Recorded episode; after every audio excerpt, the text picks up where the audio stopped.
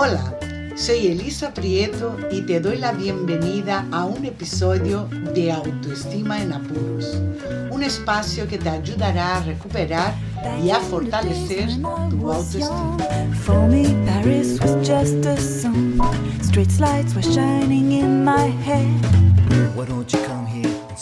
Fingir o no fingir. He aquí el dilema. En el episodio de hoy voy a contarte cómo en la actualidad aún hay muchas mujeres que prefieren fingir el orgasmo por distintas razones. Una, para agradar a su pareja, otras para que terminen rápido, otras para, porque se sienten obligadas por el nivel de exigencia de su pareja.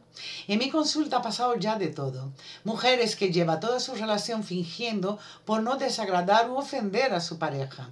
Una de ellas nunca había tenido un orgasmo auténtico con su pareja durante el, el, tiempo que duró su relación, que fueron nada más y nada menos que ocho años. Le pregunté por qué hacía eso y me dijo que él era muy buen padre para su hijo y ella no quería disgustarle. Además de no haber tenido nunca un orgasmo auténtico con él, ella aguantaba su largo periodo, largo tiempo de penetración, que para el colmo, para ella, él aguantaba muchísimo tiempo. Imagínate las ganas que tenía esa mujer de acostarse con su marido. Menos mal que se cruzó una persona nueva en su vida que la hizo gozar de placer en la cama y por supuesto que su matrimonio terminó en divorcio cuando ella supo lo que era disfrutar de un orgasmo auténtico. Ahora te hago una pregunta. ¿Quién era el responsable de sus orgasmos? Él, que ha pasado ocho años sin enterarse de nada, o le daba igual, o ella que fingía deliberadamente los orgasmos. Claro que era ella la responsable de su eh, eh, infelicidad, digamos, o insatisfacción, ¿no? Ella desde un principio tenía que habérselo dicho que necesitaba más preliminares, que fuera más despacio, que cambiara el ritmo, que hubiera más juegos entre ellos y menos penetración. Con la nueva pareja, ella tuvo el valor de ir contando lo que le gustaba, lo que no le gustaba, y descubrió que no pasa nada comunicar lo que sientes y piensas. Ella feliz y la otra persona también. Al oír estos casos, me he preguntado muchas veces, ¿por qué fingimos ser felices? Para mí, el orgasmo era la culminación de un encuentro sexual, la guinda del pastel o el gran premio después de un largo recorrido hasta llegar a la meta. Era algo para mí que yo me obligaba a tener aunque la persona de turno no fuese precisamente de mi gusto como amante. Pero yo tenía que tener orgasmos igual, fuese como fuese. Eso ha sido mi pensamiento durante muchos años de mi vida, llevándome a la frustración si un encuentro sexual yo no alcanzaba el orgasmo. Busqué mi propia técnica para llegar al orgasmo rápido sin importarme lo que me proponía la otra persona. Error. El encuentro sexual se convirtió en una carrera de obstáculos, pero en aquel momento me sirvió porque no era consciente de lo que me estaba perdiendo. En consulta, como te he dicho, he tenido mujeres que fingieron el orgasmo durante toda la relación. Una durante meses, otras algunos años, y la que me dejó perpleja fue la que durante los ocho años nunca había experimentado uno. Entonces lo fingía. Las causas son muy variadas, como he dicho. Hay mujeres que creen que si no tienen orgasmos, sus parejas la cambiarán por otra.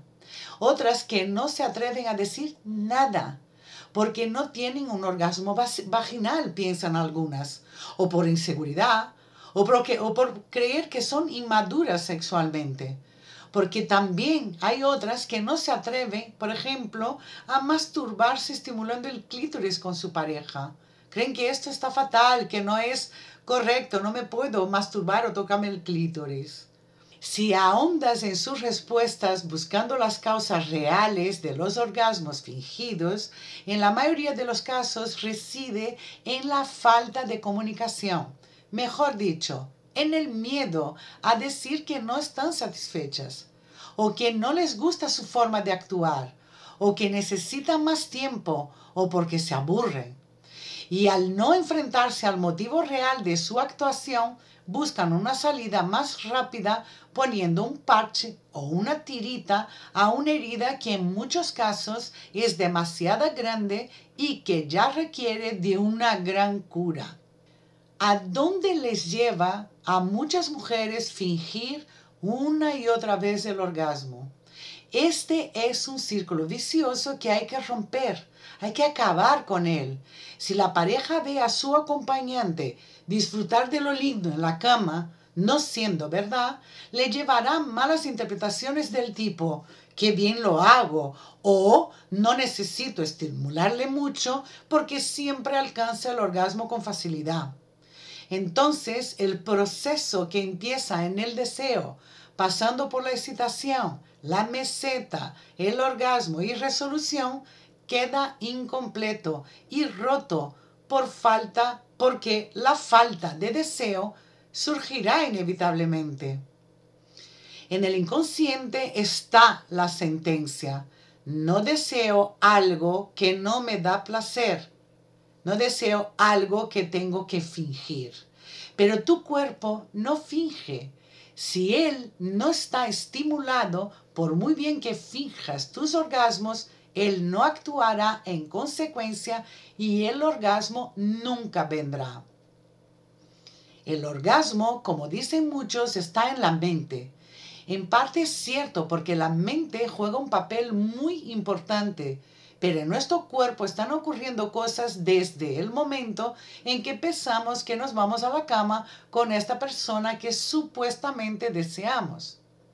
En la parte de la excitación, que es muy importante estar muy bien estimulada, y para eso debes conocerte muy bien y poder comunicar a tu partener qué es lo que más te gusta, indicarles tus ritmos, presiones, lo que te gusta oír, ver, sentir y también hacer.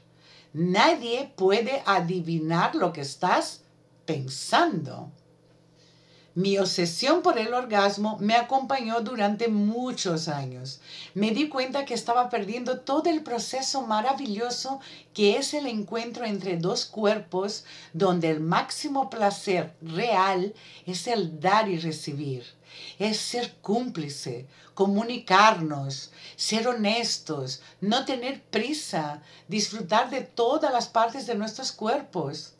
Si el proceso está bien ejecutado, con entusiasmo, con ilusión, con dedicación, con esmero, sin miedo, sin vergüenzas, nos llevará al placer de vivir el momento sin expectativas.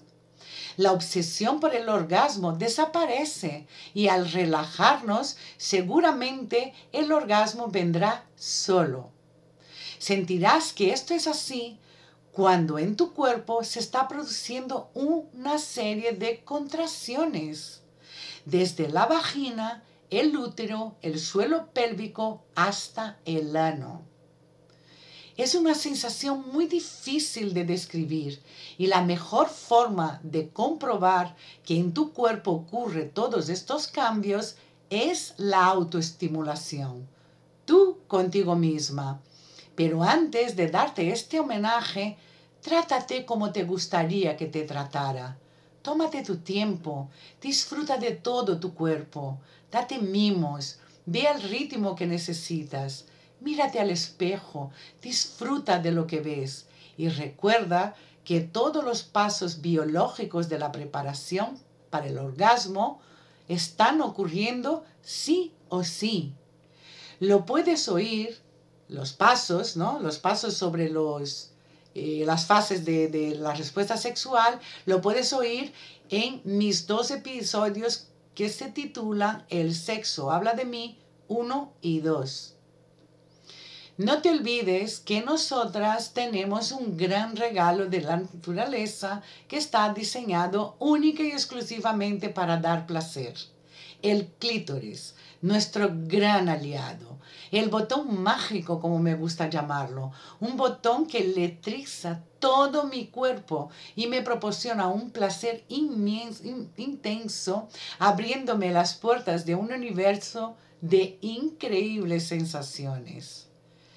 Te aseguro que cuando compruebes que tus orgasmos vienen solos después de haber aprendido a disfrutar de cada paso del camino, no fingirás más.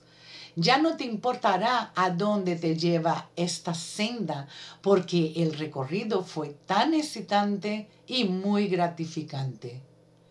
Te deseo un feliz encuentro. Hasta aquí el episodio de hoy. Recuerda que en mi web elisaprieto.com puedes descargar mi ebook ¿Por qué sufrimos por amor? En él hay un pequeño test de autoestima y un pequeño ejercicio para cuestionar tus creencias limitantes. Estas creencias que no te dejan disfrutar de la vida. Mi web está en fase de cambios, pero aún se puede descargar el ebook. ¿Ok? Gracias por estar ahí una semana más y espero que te haya gustado ese episodio. Y si es así, compártelo. Me harías un gran favor y quizás a la persona que lo compartas también. Hasta el próximo episodio. Bye.